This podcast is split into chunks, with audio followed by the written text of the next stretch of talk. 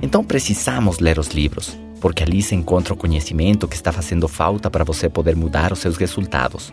Outra pergunta poderia ser: quantos áudios de treinamento você já escutou nos últimos 30 dias?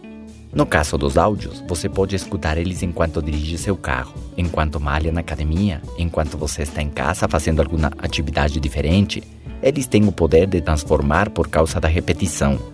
Um livro é fantástico, mas a chave seria ler esse mesmo livro mais de 10 vezes e tirar anotações particulares para que esse conhecimento possa se fixar em sua mente e influenciar seu comportamento.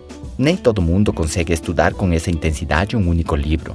Já os áudios são mais fáceis de se escutar muitas vezes, e essa repetição vai produzir o mesmo efeito.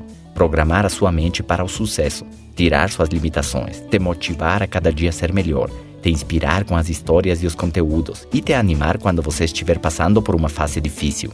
Mas o segredo é que você os escute todos os dias, todos os dias e todos os dias. Os resultados em sua vida vão ser maravilhosos. Por isso eu me sinto extremamente feliz de ser essa voz que entra em seu carro, que está com você enquanto malha, que acompanha você em suas lutas, em seus desafios, que te anima depois de um dia difícil. Obrigado por me permitir transmitir esta mensagem através dos seus resultados e do seu depoimento pessoal que pode chegar a mais e mais pessoas que precisam escutar estas ideias transformadoras.